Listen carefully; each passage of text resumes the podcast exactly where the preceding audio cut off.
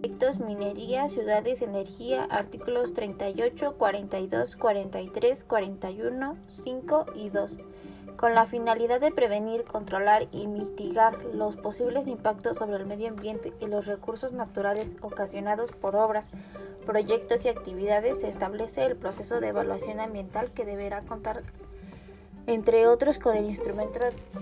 de consulta pública, la declaración de impacto ambiental, día, el estudio de impacto ambiental y el informe ambiental serán costeados por el interesado en desarrollo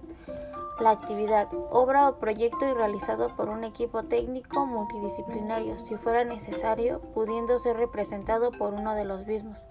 Será un documento público sujeto a discusión y quienes lo elaboren deberán estar registrados para fines estadísticos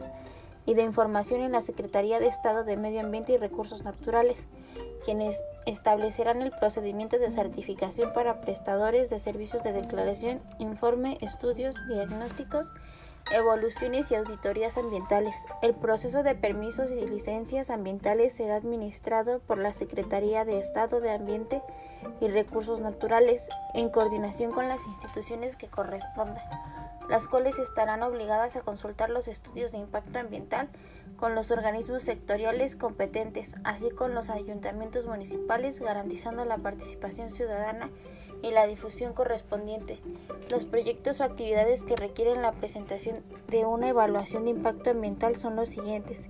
Líneas de transmisión eléctrica de alto voltaje y sus subestaciones, proyectos de desarrollo urbano y asentamientos humanos, planes de regulación urbana, proyectos mineros, incluyendo los de petróleo y turba, exploraciones o prospecciones, remoción de la capa vegetal y la corteza terrestre, explotaciones, construcción y operación de pozos, presas de cola, plantas procesadoras, refinerías y disposición de residuos y por ende se sujetarán a lo dispuesto anteriormente.